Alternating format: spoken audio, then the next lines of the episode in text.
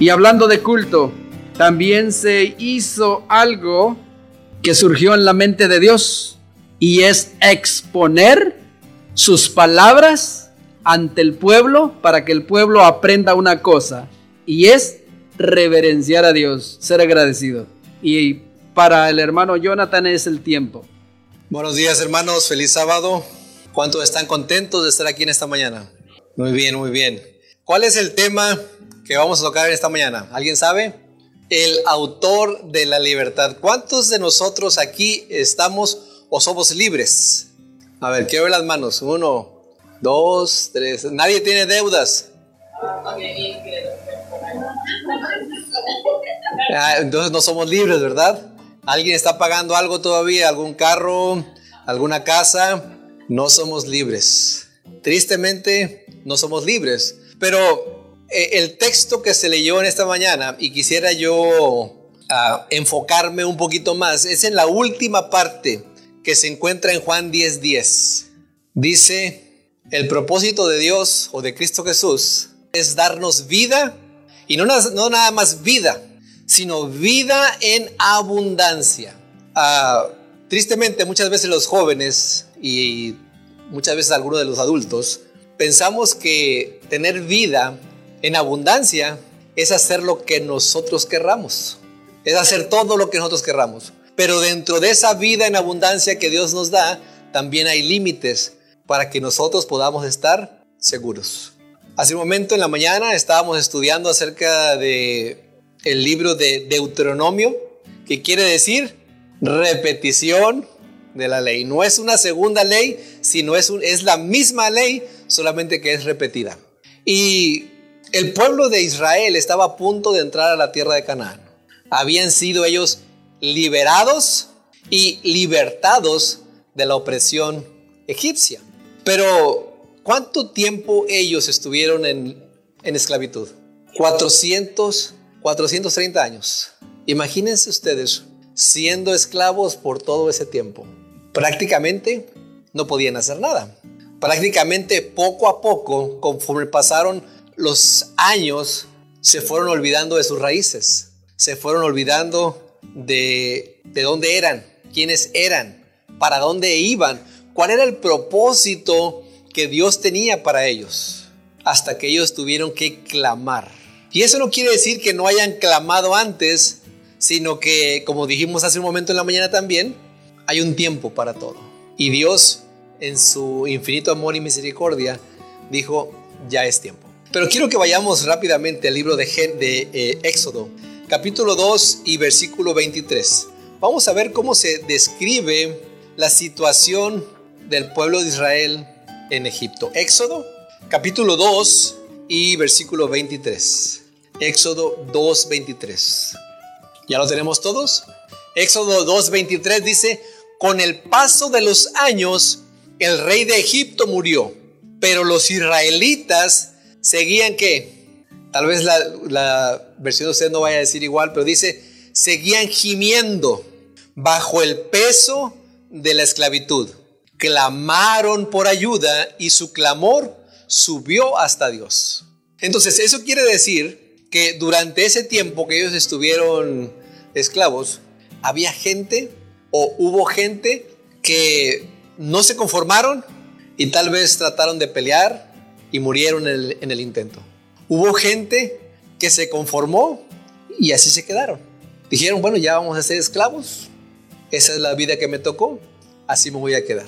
Pero hubo, hubo gente que también, sabiendo que eran esclavos, sabían de dónde venían, sabían el Dios que ellos tenían o al Dios al cual ellos pertenecían. Y a pesar de ser esclavos, ellos seguían pidiendo a Dios por la liberación. Es por eso que dice, con el paso de los años el rey de Egipto murió, pero los israelitas, en esta versión dice, seguían gimiendo, seguían gimiendo. No es que nada más lo pidieron una vez, no es que nada más lo pidieron dos veces. ¿Cuántas veces lo habrán pedido en 400 años? Estaban ellos bajo el peso, dice, de la esclavitud. Clamaron por ayuda y su clamor subió hasta Dios. ¿Ustedes creen que cuando Dios, cuando ustedes claman, Dios los escucha? Fíjense lo que dice el versículo 24. Vamos a leer la última, el último párrafo, la última expresión del, del 23. Clamaron por ayuda y su clamor subió hasta Dios.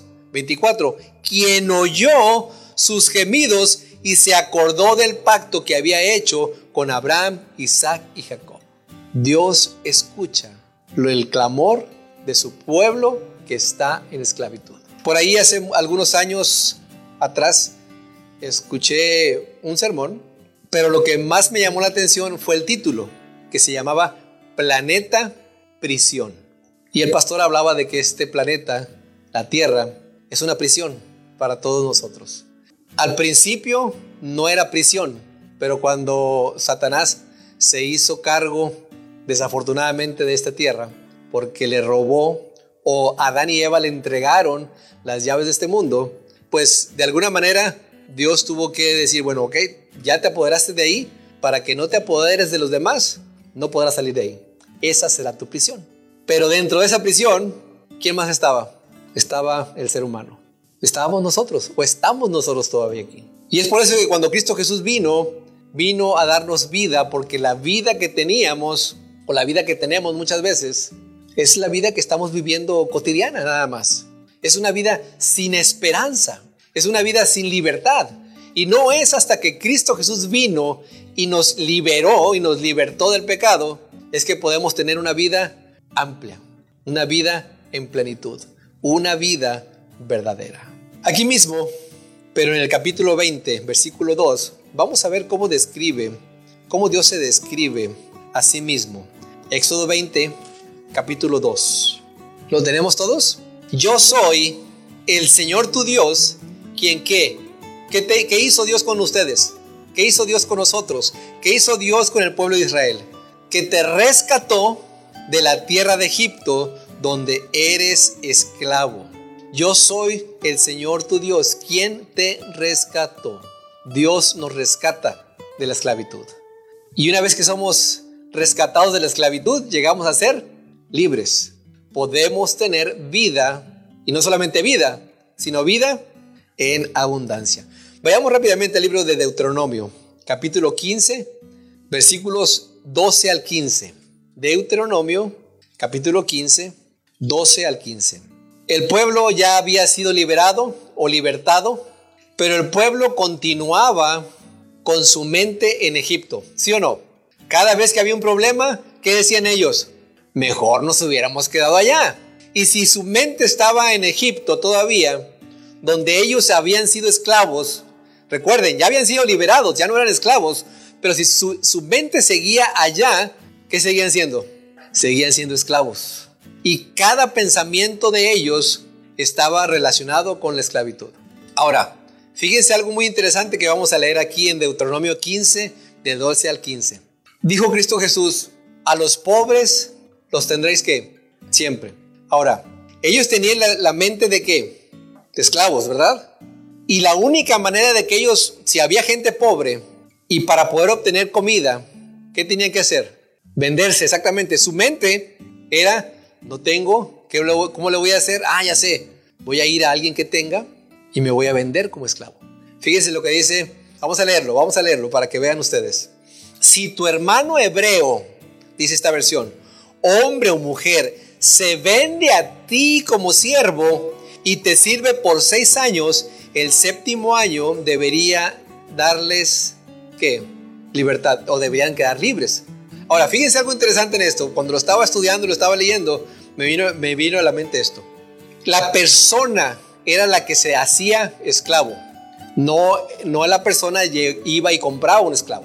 La persona iba y se daba, se daba como esclavo pero Dios, su propósito no era de que fueras esclavo para siempre. Si no, pues ahí, hubiera dejado a Egipto, a, Israel en Egipto, ¿sí o no? Si el propósito de él era que, que nosotros fuéramos esclavos para siempre, todavía estuviéramos en Egipto, todavía fuéramos esclavos. Pero en su amor y misericordia dice, yo sé que hay pobres, yo sé que ellos con su mente de esclavos van a decir, bueno, la única manera de comer es irme a vender con alguien que tenga dinero, alguien que pueda, pero te voy a proteger. Vas a trabajar seis años y al séptimo año, ¿qué va a pasar? Yo como su amo lo tengo. Si, si yo me guío por las leyes de Dios, lo tengo que dejar libre. Pero no era todo. Fíjense lo que dice el versículo 13. Cuando liberes a un siervo varón, no lo despidas con las manos vacías. ¿Cómo dice la versión de ustedes? No se vaya vacío, así nada más.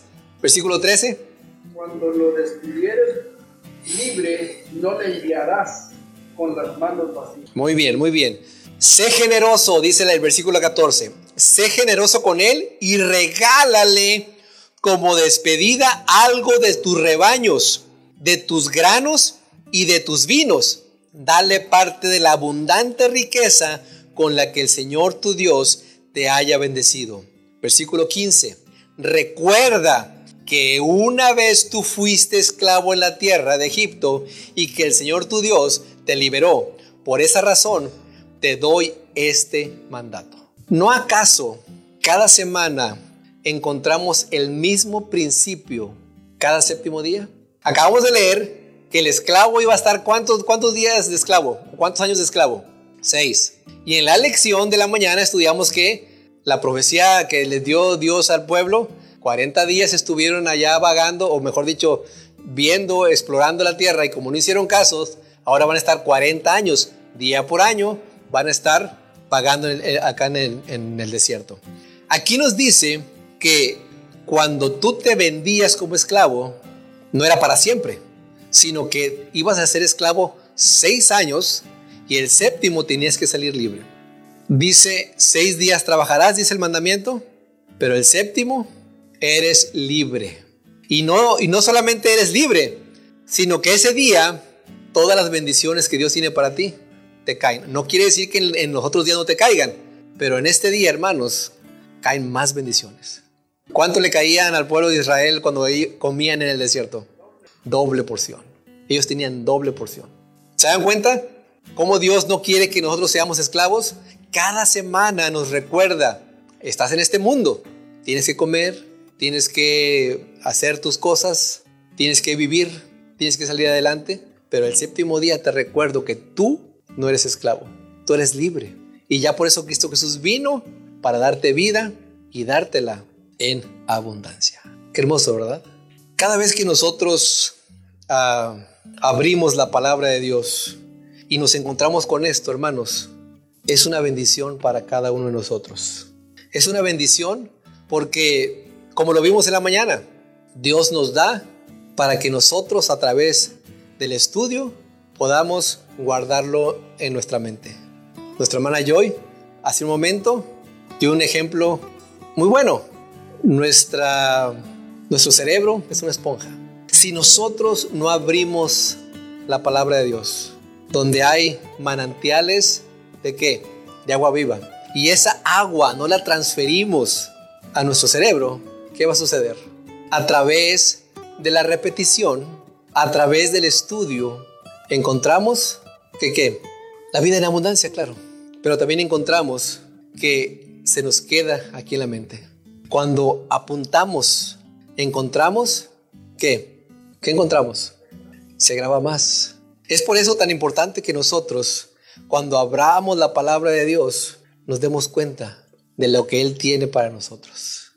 Yo he venido para que tengan vida, pero no solamente vida, sino vida en abundancia. Cuando nosotros estudiamos la palabra de Dios, cuando nosotros nos encontramos con la historia de Israel, y vemos que esa misma historia se está repitiendo vez tras vez, tras vez, tras vez, a través de la, historia de este mundo, que hemos caído en esclavitud y que caemos en pecados, que caemos en la esclavitud de algún vicio. Sabemos que Dios tiene la libertad y quiere la libertad para nosotros. Lo que pasa es que nosotros estamos tan a gusto con nuestra mente de que decimos, bueno, tal vez pelee, pero voy a morir en el intento. Tal vez me conforme porque pues así nací, así soy y así me voy a quedar. O tal vez digas tú, soy esclavo, pero yo sé que Dios no quiere que yo sea esclavo para siempre. Y a través de, su palabra nos damos cuenta, como lo acabamos de leer hace un momento, de que si no clamamos, ¿nos van a escuchar? Debemos de clamar. Pero tenemos que reconocer, no como el pueblo de Israel, que a pesar de que ya habían estado 40 años, seguían pensando que su vida estaba en Egipto. Y muchas veces nosotros, hermanos, pensamos y seguimos pensando que nuestra vida está allá afuera. Seguimos pensando en eso, tristemente. Seguimos pensando que si no me hubiera hecho de esa religión, si no me hubiera hecho de esos amigos, si no hubiera dejado a estos otros amigos, si no hubiera dejado aquel negocio, seguimos pensando como esclavos, cuando deberíamos de pensar como libres. Déjeme ver si encuentro el, un texto que tengo por aquí en Isaías, creo que es 58, 58, 3.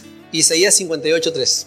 Recuerden, en, en la mañana también hablábamos que no solamente eran las cosas materiales, sino también las cosas que espirituales.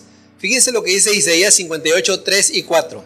Hemos ayunado delante de ti, dicen ellos, ¿por qué no te impresionamos?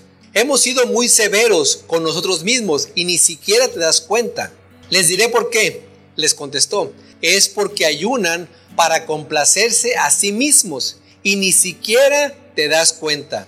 Ah, perdón, les diré por qué. Les contestó, es porque ayunan para complacerse a sí mismos, aún mientras ayunan, oprimen a sus trabajadores. Versículo 4. ¿De qué les sirve ayunar si siguen con sus peleas y riñas? Con esta clase de ayuno nunca lograrán nada conmigo. El pueblo de Israel ayunaba, pero se le olvidaba lo más importante. Claro, el ayuno es para qué? ¿Para qué? Exactamente. Pero ellos se les olvidaba eso y seguían oprimiendo a su sirviente.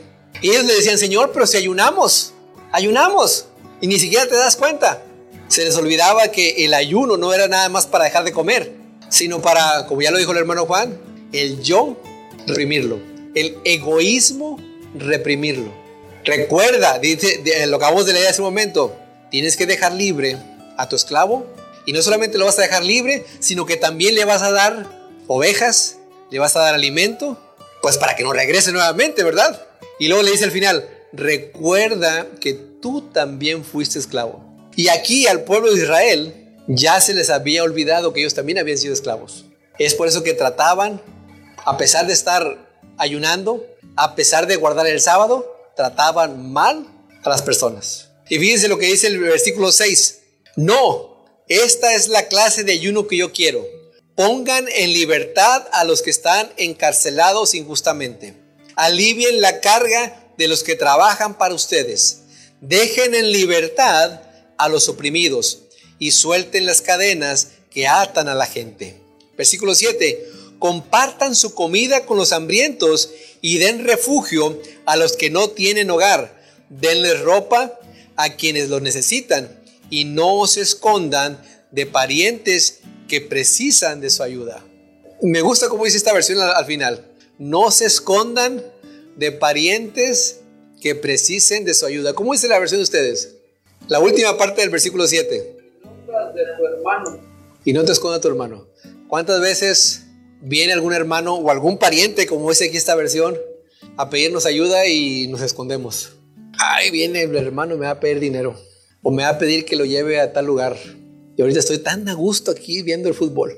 El verdadero ayuno, dice Dios, es que nosotros ayudemos a los demás. Que los liberemos o los libertemos. Porque recordemos, nosotros también fuimos esclavos. Todos y cada uno de nosotros que estamos aquí en este momento hemos sido esclavos de Egipto, o sea, del mundo. Hemos sido esclavos del mundo. ¿Por qué cuando nos pide alguien ayuda no le hacemos el mismo favor que alguien más ya nos lo hizo a nosotros. Nos liberó del mundo para poder venir a la libertad. Recuerden, dijo Cristo Jesús, los pobres siempre estarán entre vosotros. Y no solamente los pobres que no tienen dinero, sino los pobres de espíritu o los pobres de entendimiento. Si no hay quien les predique, ¿cómo van a entender? Si no hay quien les diga algo, ¿cómo van a entender? Vamos a Lucas rápidamente, 4.18. Lucas 4.18. Fíjense la misión de Cristo Jesús. Lucas 4:18. ¿Lo tenemos todos? El Espíritu del Señor está sobre mí, porque me ha ungido para llevar las buenas noticias a los pobres. Me ha enviado a proclamar que los cautivos serán liberados, que los ciegos verán, que los oprimidos serán puestos que la misión de Cristo aquí en la tierra fue y sigue siendo hasta, hasta el momento liberar a los oprimidos. Y nosotros, representantes también de Cristo aquí en la tierra, tenemos que hacer la misma misión. Ir y liberar a los cautivos, dice. Llevar las buenas, las buenas noticias. Darle vista a los ciegos. ¿Cómo va a poder alguien ver cuando está ciego espiritualmente? ¿Cómo va a poder ver la, verdadera libertad cuando está ciego eh, espiritualmente? Libertad, libertad a los oprimidos. Dice en Juan 8:34, todo aquel que hace pecado es que es esclavo del pecado. Entonces cada vez que nosotros pecamos, volvemos a ser esclavos. ¿Por qué? Porque nos gusta ser esclavos. Hay un versículo que es muy fuerte y que Cristo Jesús dijo, que por más que limpies, ¿a quién? Al puerquito, al marranito, ¿a dónde va? Se regresa al lodo. ¿A cuántos de nosotros nos gusta que nos digan puercos? Yo creo que a nadie, ¿verdad? Y tristemente, muchas veces actuamos de esa manera. Ya Cristo nos limpió, ya Cristo nos liberó y nos libertó, y sin embargo nosotros volvemos a la sociedad. En Mateo 1:21 le dijo el ángel a María, y le pondrás por nombre Jesús. ¿Por qué? ¿Alguien recuerda que lo pueda terminar? Mateo 1:21. Y llamarás su nombre Jesús porque Él, Él salvará. En otras versiones dice porque Él libertará. Él los pondrá libres de sus pecados. Vamos a ir rápidamente al libro de Santiago 1.15. Santiago 1.15. Santiago está enseguida de Hebreos. A veces es un poquito difícil de encontrar. Santiago 1.15. Si usted, si usted ya vio primera y segunda de Pedro, un capítulo para atrás, un, un libro para atrás. Quiero que alguien me lo lea, por favor. Santiago 1.15, porque mi versión dice diferente. Sí, y alguien más busque Romanos 7.7 para ir un poquito más rápido. Romanos 7.7, el hermano va a leer Santiago 1.15. Entonces la concupiscencia, después que ha concebido, da a luz el pecado y el pecado siendo concebido da a luz la muerte. Ok, la concupiscencia, después de haber concebido, da a luz el, pecado y el pecado. Muy bien, Romanos 7.7. Romanos 7.7. ¿Qué diremos pues a la ley? Es pecado en ninguna manera, pero yo no conocí el pecado sino por la ley, porque tampoco conociera a la ley, tampoco conociera la codicia, sino la ley, y no era. En otras versiones, en una versión más antigua, también el apóstol Pablo aquí habla, habla uh, menciona la concupiscencia. Dice la de usted así, hermana. A ver, léalo, por favor. ¿Qué pues diremos? la ley es pecado en ninguna manera, pero yo no conocí el pecado sino por la ley, porque tampoco conociera la confidencia si la ley no dijera no codiciar. Muy bien, ¿qué es codiciar? Querer algo para uno, pero eso, ¿de dónde viene? Para que podamos entender mejor la concupiscencia. Algo que no te pertenece. Algo que tú deseas, ¿y eso de dónde viene? no, no quiero ir tan, tan lejos, sino quiero ir aquí con nosotros, para que nos entendamos que nosotros también lo tenemos. Ya lo dijo muy bien, viene de Lucifer. Exactamente, viene de nuestro egoísmo. Lucifer era egoísta y el hermano que lo dijo, lo dijo muy bien. Nosotros somos igual que Lucifer cuando somos egoístas. ¿Se dan cuenta? tenemos el mismo sentimiento, la misma concupiscencia. Concupiscencia es egoísmo. Y solamente para nosotros poder darnos cuenta que es concupiscencia, dice aquí el apóstol Pablo, que a través de la ley conocemos que es concupiscencia. Y la ley no, nada más vamos a hablar de los diez mandamientos, sino de toda la ley. A través de Génesis, Éxodo, Levíticos, Números y Deuteronomio, ahí encontramos, eso es la ley. Ahí encontramos qué es concupiscencia, qué es pecado, qué es egoísmo. ¿Queremos ser libres y no esclavos del egoísmo? ¿A cuántos de nosotros nos gusta que nos comparen con Lucifer? ¿Qué prefieren ustedes? A ver, vamos a ver. ¿Qué prefieren ustedes? ¿Que los comparen con un puerquito o que los comparen con Lucifer? ¿Se dan cuenta?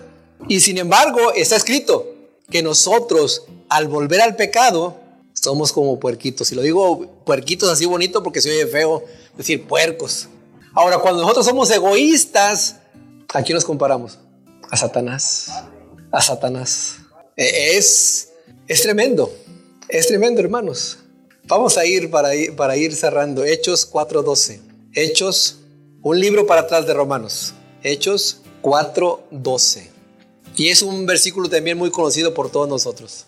Para ir cerrando y entendiendo el mensaje. En ninguno otro hay salvación. ¿Siguen? ¿Qué, sí- qué- qué más sigue diciendo? No hay otro nombre bajo el cielo dado a los hombres que podamos ser salvos. En ninguno otro hay salvación. ¿Y quién es ese? Y en Juan 8:36 dice, así que si el Hijo los liberare, seréis verdaderamente libres. La única manera, mis hermanos, de nosotros poder ser libres realmente es ir a los pies de Cristo. Y para nosotros poder ir a los pies de Cristo, tenemos que reconocer que somos egoístas, que somos igual que Satanás. Pero que a diferencia de Satanás, que él no se arrepintió, nosotros sí podemos arrepentirnos. Nosotros sí podemos pedir salvación y liberación de los pecados. A diferencia de Satanás, que él también se revuelca en el lodo, nosotros también podemos ya no ir al lodo y poner en nuestra mente que ya no somos, ya no somos esclavos, sino somos libres. Veamos rápidamente 2 de Corintios 3:17. 2 de Corintios 3:17. ¿Ya lo tenemos todos? 2 de Corintios 3:17 dice esta versión, pues el Señor es el Espíritu y donde está el Espíritu del Señor, allí hay que, allí hay libertad. Recuerden, no todo es material. Hay cosas también espirituales. Y dice la escritura que Dios es espíritu y si él, es él es espíritu, hay que adorarle en espíritu y en verdad.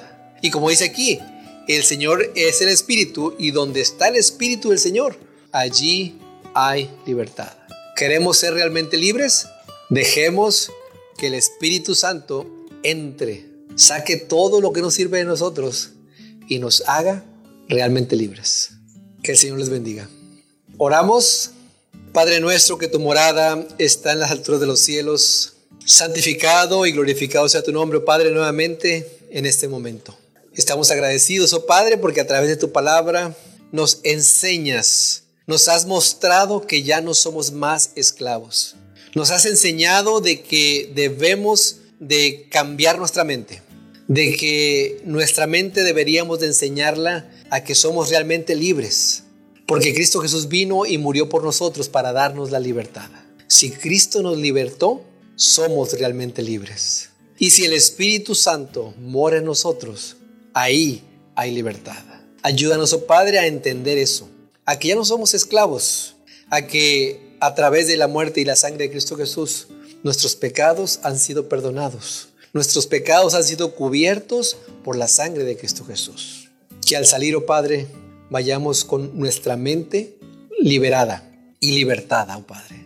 Que nuestra mente y nuestros pensamientos ya no haya más egoísmo. Que nuestra mente, nuestros pensamientos, nuestro actuar digan que ya no somos esclavos, sino que somos realmente libres. Gracias, oh Padre, por todo lo que nos has dado. En el nombre de Cristo Jesús. Amén.